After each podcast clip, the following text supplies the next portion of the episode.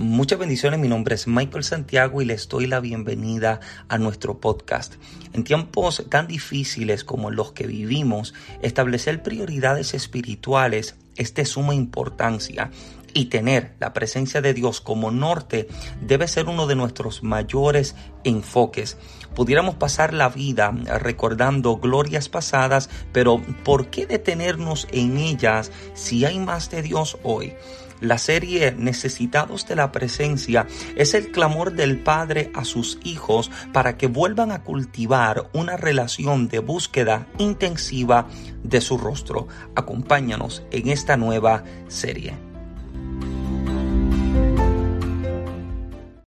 Bendito el nombre de Jesucristo. Lucas capítulo número 14. Vamos a considerar los primeros, eh, vamos a considerar los primeros cuatro versículos Vamos a leer hasta, vamos a leer eh, los primeros, eh, los primeros, los primeros cuatro versículos. Bendito el nombre de Jesús. Al encontrarlo lo confirma con un fuerte amén. Le invito a mirar a su alrededor, acérquese a quien no tiene Biblia, compártale el pan de vida en esta tarde. Lucas capítulo número 14. Lee la palabra del Señor a la gloria del Dios Padre, Hijo y Espíritu Santo. Y los que van para el cielo dicen, los que van para el cielo dicen, Lucas capítulo 14, verso 1. Aconteció un día de reposo que habiendo entrado para comer en casa de un gobernante que era fariseo, estos le acechaban. Y he aquí, estaba delante de él un hombre, mira cómo dice Lucas, hidrópico, subraya ahí esa palabra. Entonces Jesús habló a los intérpretes de la ley y a los fariseos diciendo, es lícito sanar en el día de reposo mas ellos callaron y él tomándole le sanó y le despidió. Mas él tomándole le sanó y le despidió. Levante su mano y damos gracias a nuestro Padre. Gracias eterno en esta tarde. Gracias por la oportunidad que nos has dado una vez más de reunirnos en tu casa. Te pido eterno que en este momento al sentarnos a la mesa tú Señor nos hables, tú Señor nos sirvas, que tu palabra nos inspire, desafíe, nos levante y nos ayude a llegar a ser quienes debemos ser en Cristo Jesús. Te pido eterno que confirmes tu palabra con milagros, con señales y con prodigios, que tu palabra eterno Dios tenga causa y efecto en la vida de cada oyente y en la vida de cada recipiente. Confírmala con milagros, con sanidades. Haz algo nuevo en la vida de mis hermanos y permite eterno Dios que todo lo que tú has reservado y todo lo que tú has guardado para mis amados puedan recibirlo en este día por Cristo Jesús. Echamos fuera de los aires toda distracción, toda ave de rapiña que intenta tomar lo que sobre el altar es presentado y alineamos en este momento nuestros pensamientos, nuestra atención, nuestro corazón, oído y espíritu. Al así dice el Señor de esta tarde y a ti, Rey, damos absolutamente toda la gloria por Cristo Jesús. Amén, Señor, y amén. Puede tomar su lugar, por favor. Bendito el nombre de Jesucristo. Me da un poquitito de volumen a la musiquita mía. Thank you. Eh, eh, le pido un poco de su tiempo y paciencia mientras hablamos en esta tarde acerca de los sedientos. Permítame hablar en esta tarde acerca de los sedientos. Dice un relato, dice que había una vez un hombre que estaba perdido en el desierto del Sahara, destinado a morir de sed entre tanto caminar, por suerte, llegó una vieja cabaña abandonada que no tenía ventanas, puertas ni techo. Con el ingenio de aquel hombre se hizo de una sombra para descansar y protegerse del ardiente sol y calor. Mirando a su alrededor, encontró una vieja bomba de agua ya muy desgastada y oxidada se acercó hacia allí sin esfuerzo, sin fuerzas para por la gran resaca que sentía, tomó la manivela y comenzó a bombear, a bombear y a bombear sin parar, pero no dio resultado. Temeroso de saber que iba a morir, cayó postrado hacia atrás y entonces vio que a un costado de la bomba había una botella vieja, la tomó, la limpió del polvo que la cubría y observó que tenía una nota que decía, para obtener agua, primero necesitas preparar la bomba con todo el contenido de esta botella. Después, por favor, tenga la generosidad de llenarla nuevamente antes de marcharse. El hombre giró la tapa de la botella y vio que estaba llena de agua, una bendición llena de agua fresca. De pronto la confusión comenzó en su cabeza. Se vio en un dilema. Si bebía aquella agua, él podría sobrevivir, pero si la vertía en esa bomba vieja y oxidada, Tal vez obtendría agua fresca y fría del fondo del pozo y podría tomar todo el agua que quisiese, o tal vez no.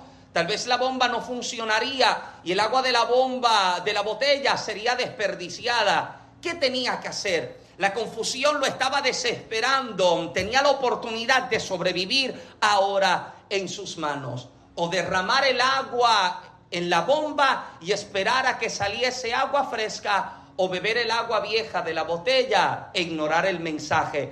Era una decisión difícil de tomar.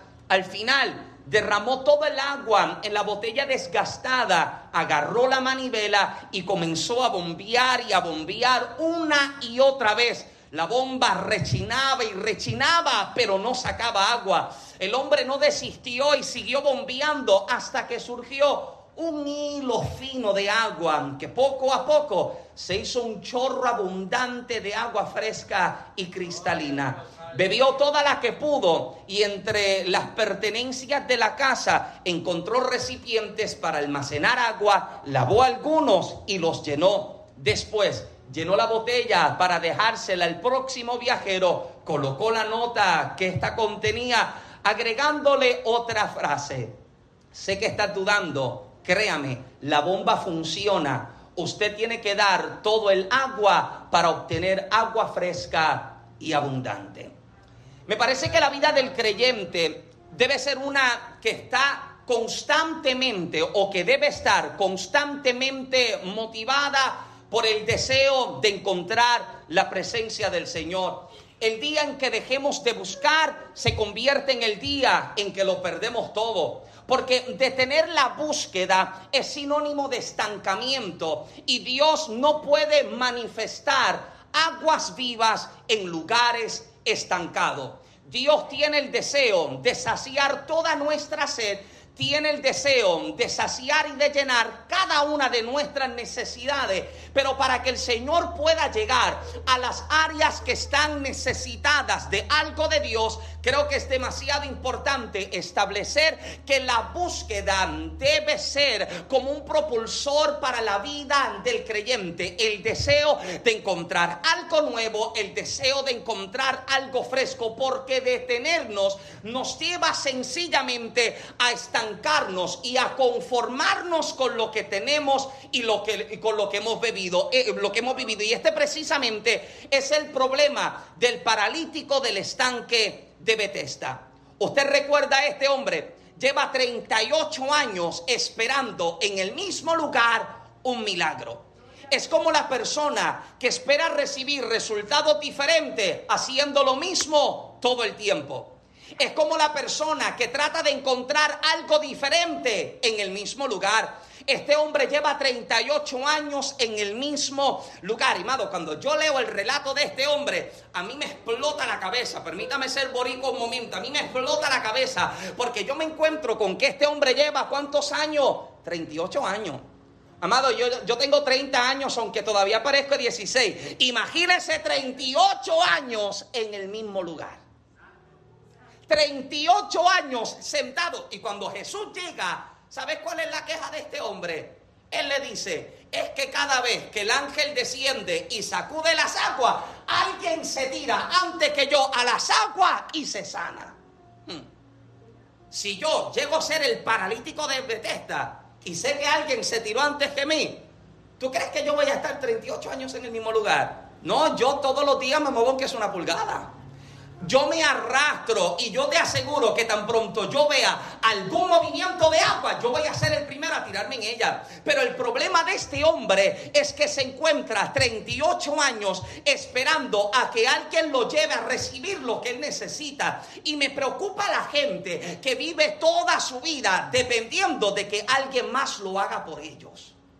Que alguien me lleve a las aguas que alguien me lleve a la presencia, que alguien me lleve al encuentro. Y usted debe entender que el Dios que escucha al profeta, que el Dios que escucha al evangelista, que el Dios que escucha al hombre de Dios, que el Dios que escucha al pastor, es el mismo Dios que escucha la oración del que clama. Hello. Ah.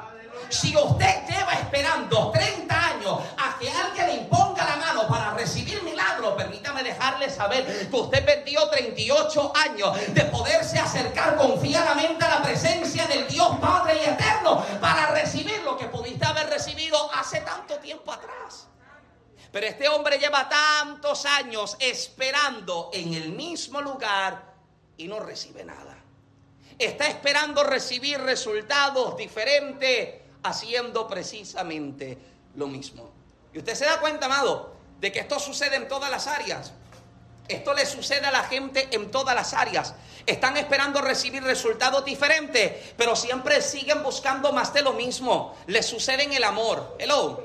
Mm. Le sucede en lo laboral están esperando recibir algo diferente, pero siguen nuevamente haciendo lo mismo y no puedo recibir resultados distintos cuando mis acciones siguen siendo la misma. Y me parece preocupante que hagamos campamentos permanentes en lugares que no tienen los recursos para sustentarnos. Mm, mm. Es preocupante hacer campamento permanente en un desierto que no tiene el agua para saciarte. Esto yo lo expresaba y permítame verbalizarlo una vez más. Lo expresaba hace dos jueves atrás. El día en que usted llegue a este lugar y usted no reciba palabra, que usted no sea edificado, en que usted no sea eh, eh, eh, desafiado, el día en que usted llegue y no se desarrolle lo que hay de Dios en su vida, debe ser el día en que usted debe correr. Porque si usted llega a esta casa, usted debe llegar a esta casa para encontrar agua. Usted debe, llegar a esta casa para encontrar el pan de Dios. Usted debe, debe llegar a esta casa para encontrar la presencia. Y Dios tiene el deseo de que cuando usted busque, usted le pueda encontrar. Que cuando usted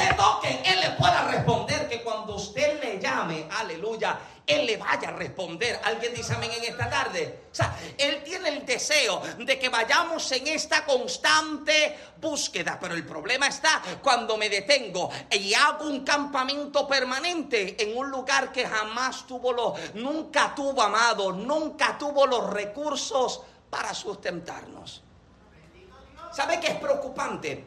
Encontrar personas que se están muriendo espiritualmente en un lugar pero no se van porque nacieron allí.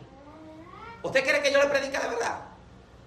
No se van porque es que yo me convertí acá y se están muriendo. Yo he conocido de personas que llevan años cargando una palabra de parte de Dios. Tienen algún llamado, tienen algún talento. Dios les está exigiendo a que entren a algo más. Pero el lugar en el que está, amado, no están recibiendo. Y cuando tú te sientas a conversar con ellos, tú los escuchas verbalizarlo, tú los escuchas expresar la preocupación que tienen, usted los escucha decir que no están siendo alimentados, que no están creciendo, que su vida no está siendo desafiada, pero no abandonan la posición ni abandonan el lugar porque sencillamente no me atrevo a soltar. Y el problema está cuando soy más fiel a un lugar que a la palabra que yo recibí. Y Dios nos está llamando a desafiarnos, a entrar en una búsqueda, amado, que nos enloquezca por Dios una pasión que nos lleva a buscarlo sin cansarlo. Una pasión que nos lleva a clamarle de mañana, clamarle de madrugada, clamarle en el carro, clamarle en el Walmart, clamarle porque siempre encontraremos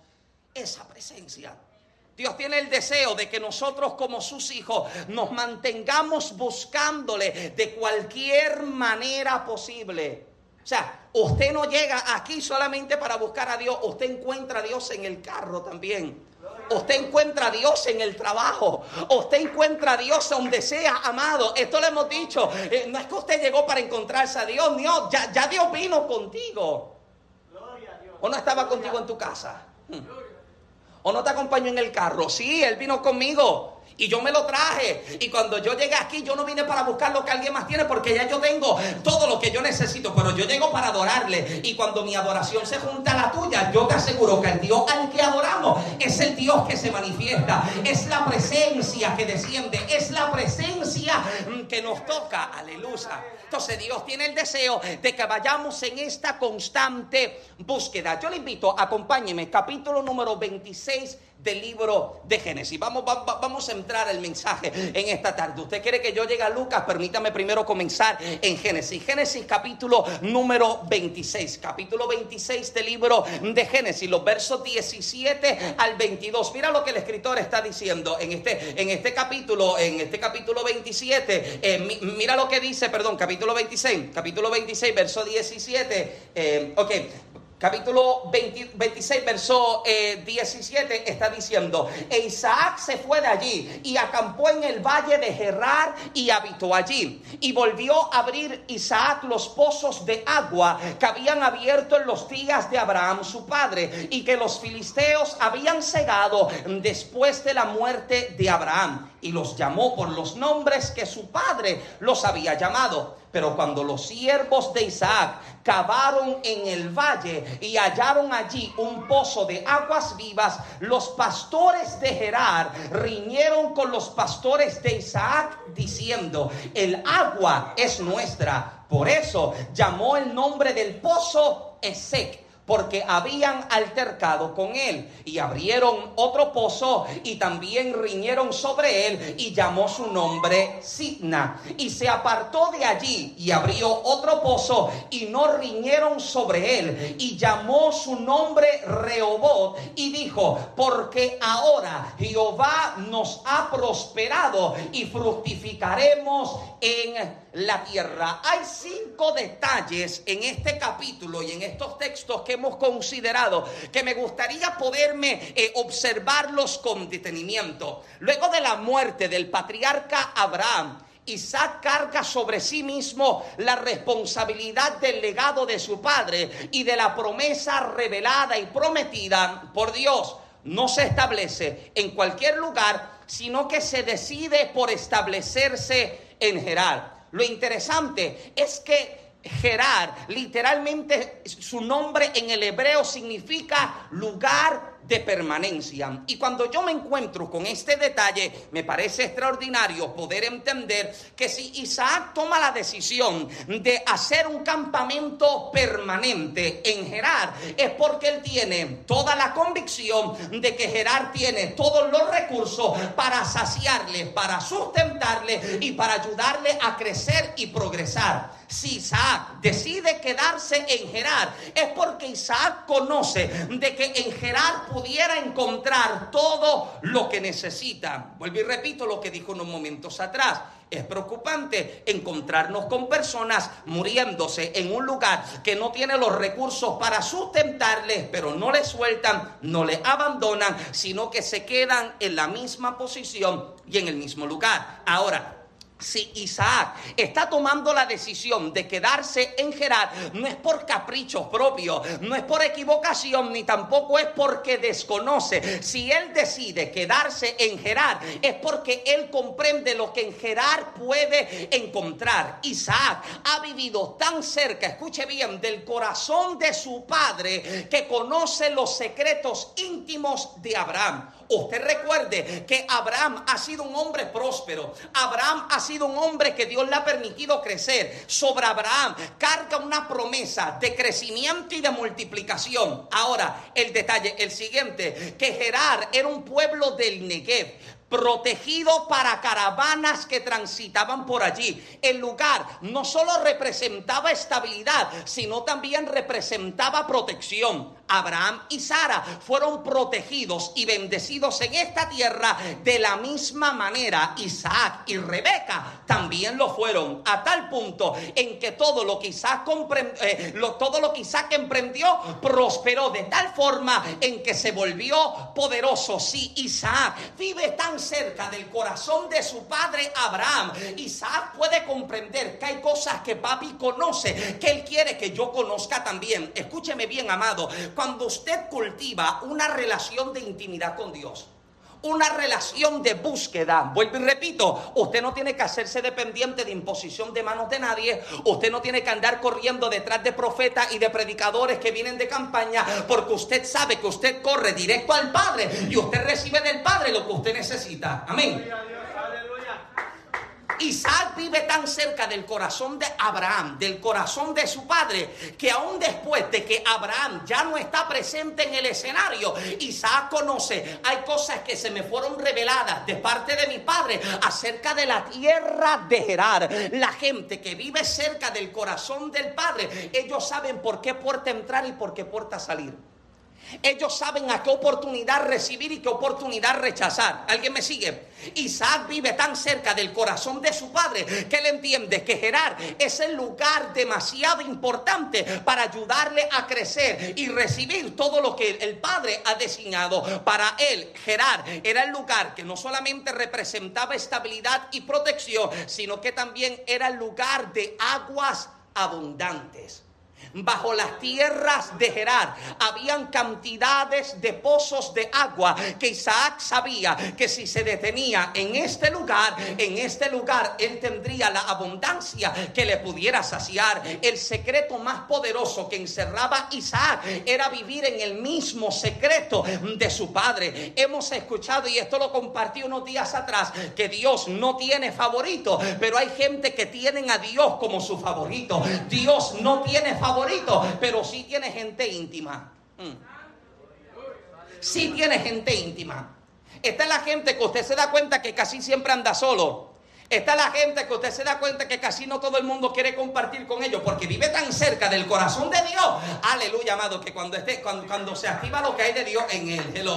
Cuando se activa lo que hay de Dios en ella, si es boricua, ella se amarra el moño en cebolla. Hello. Si, si es boricua, la vena del cuello se le brota, te mira a los ojos y te dice, así te dice Dios. Hello. Porque es la gente que vive tan cerca del corazón de Dios que da a conocer lo que hay. Y te das cuenta que esta gente que vive en la intimidad y en el secreto de Dios son de los que la palabra habla que son llamados amigos de Dios. Santiago 2, verso, capítulo 2, verso 23 dice que Abraham era amigo de Dios. Génesis 5, 24 habla de Enoch, un hombre que agradó tanto a Dios que caminó con Dios y Dios se lo llevó. Los evangelios muestran los doce discípulos de Jesús, pero solo tres de ellos se encontraban presentes en los momentos más importantes de su ministerio. Salmo 25, 14 declara que la comunión íntima de Jehová es con los que le temen y a ellos hará conocer su pacto. Me parece extraordinario entender que hay una especie diferente de cristianos que no se conforman con lo mismo de todo,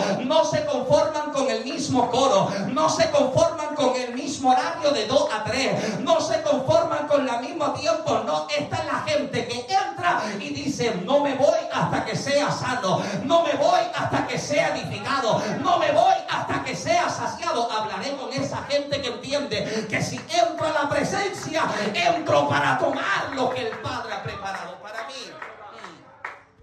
Esta es la gente, amado, que no le preocupan las cantidades. Esta es la gente que no se mueve por emoción. Esta gente se mueve por convicción. La gente íntima de Dios, usted se da cuenta, amado, que no son gente fáciles de confundir. No son gente fáciles de engañar. Porque viven tan cerca del corazón de Dios que aquel que quiera hacerte daño primero tiene que pasarle por encima a Dios. Y nunca sucederá. Hmm. Viven tan escondidos en Dios. Aleluya. ¿Usted quiere que yo le predique de verdad en esta tarde?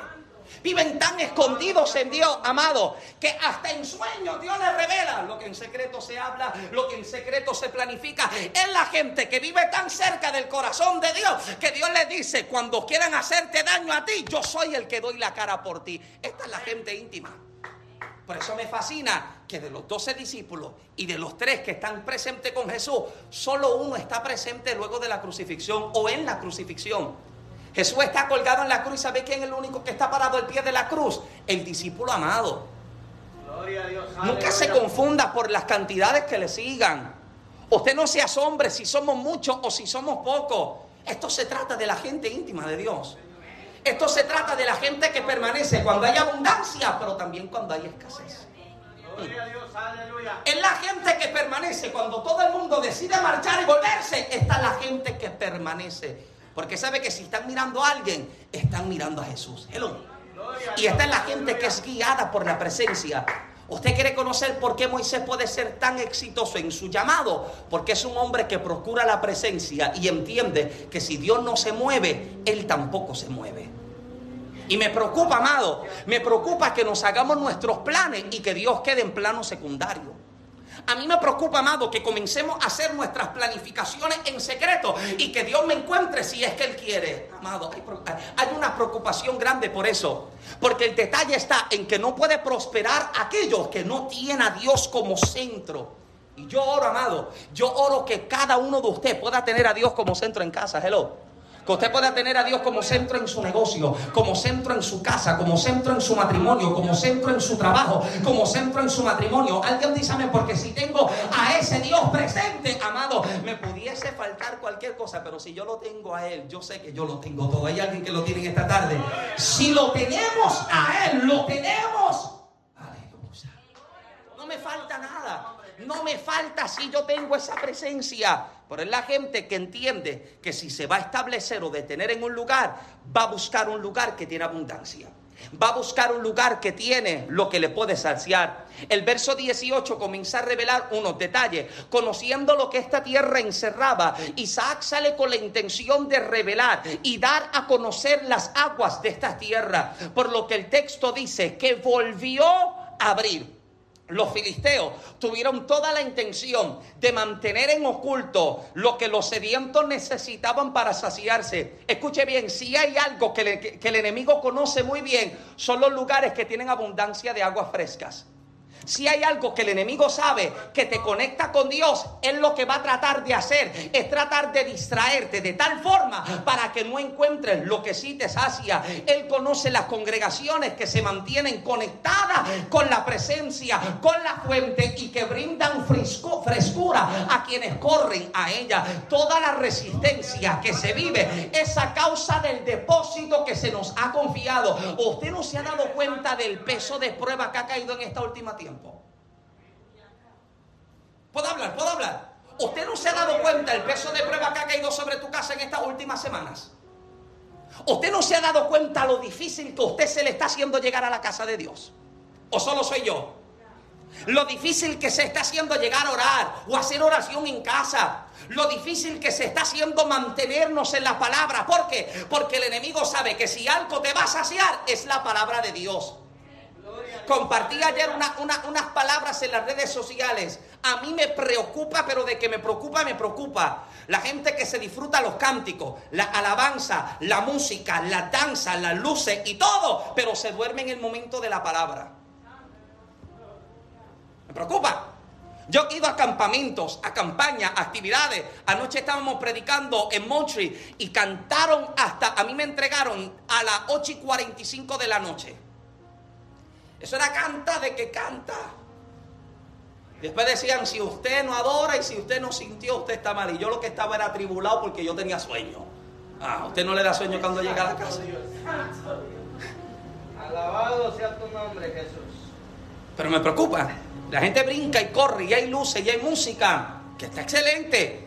Me fascina. Quisiera yo que pudiéramos continuar desarrollando esto. Pero me preocupa que cuando es el momento de escuchar la voz de Dios, la gente, la gente amado se distrae, la gente se duerme, la gente se entretiene, la gente saca el teléfono y textea. ¿Puedo hablar sincero? ¿Me permite predicar en esta tarde? A mí me preocupa porque si hay algo que te sacia es la palabra de Dios. Si hay algo que te llena es la presencia del Señor. Esto lo hemos enseñado. El momento en el que usted va a recibir una palabra de parte de Dios no es el momento de la administración, es el momento del mensaje.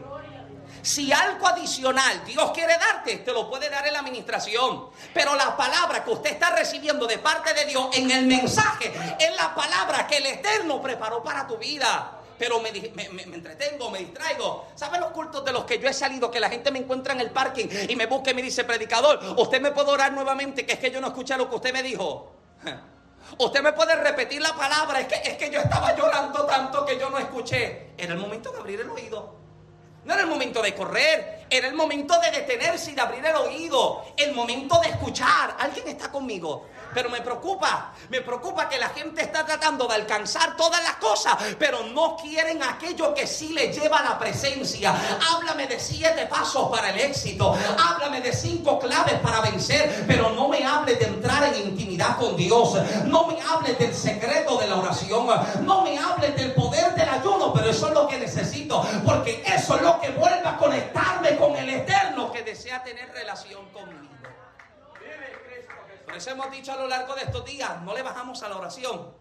No le bajamos a la oración de que los hermanos están siendo afectados por dolencia. No le vamos a bajar a la oración de que usted está sintiendo guerra en su casa. No le vamos a bajar a la oración de que usted se le está haciendo difícil llegar. No le vamos a bajar a la oración porque seguimos creyendo que con lágrimas estamos sembrando, con esfuerzo estamos sembrando y a su tiempo segaremos, recibiremos lo que del eterno se ha preparado para nuestras vidas. Pero el enemigo sabe lo que te desconecta. El enemigo sabe lo que te distrae. Esto lo dije unos domingos atrás. Dios sabe que usted tiene trabajo, Dios sabe que usted tiene familia, Dios sabe que a usted le gusta ver películas y si usted me conoce a mí, yo soy un peliculero. Tranquilo, ya mismo usted ora por mí. Aleluya. Vi Spider-Man los otros días y yo grité como un niño. Yo no sé si tú lo fuiste a ver, lo fuiste a ver los Grace, lo fuiste a ver también. Gloria a Dios por eso. ustedes son gente de Dios. Sí, Sí, yo soy peliculero y eso no me hace menos hombre de Dios. ¿Alguien está conmigo todavía? Porque si usted está creyendo de que yo llegué aquí con alas en mi espalda y con una... Permítame decirle que yo nací en Yauco, Puerto Rico. Hello. Permítame decirle que yo soy más humano que usted. ¿Alguien está acá todavía? Pero yo sé de que sé, de que sé, de que sin la presencia de Dios mi vida no tiene sentido. Y el Eterno sabe de que sabe que tú sin su presencia también te secas y te mueres. Y esto lo conoce muy bien el enemigo. Busca distracción.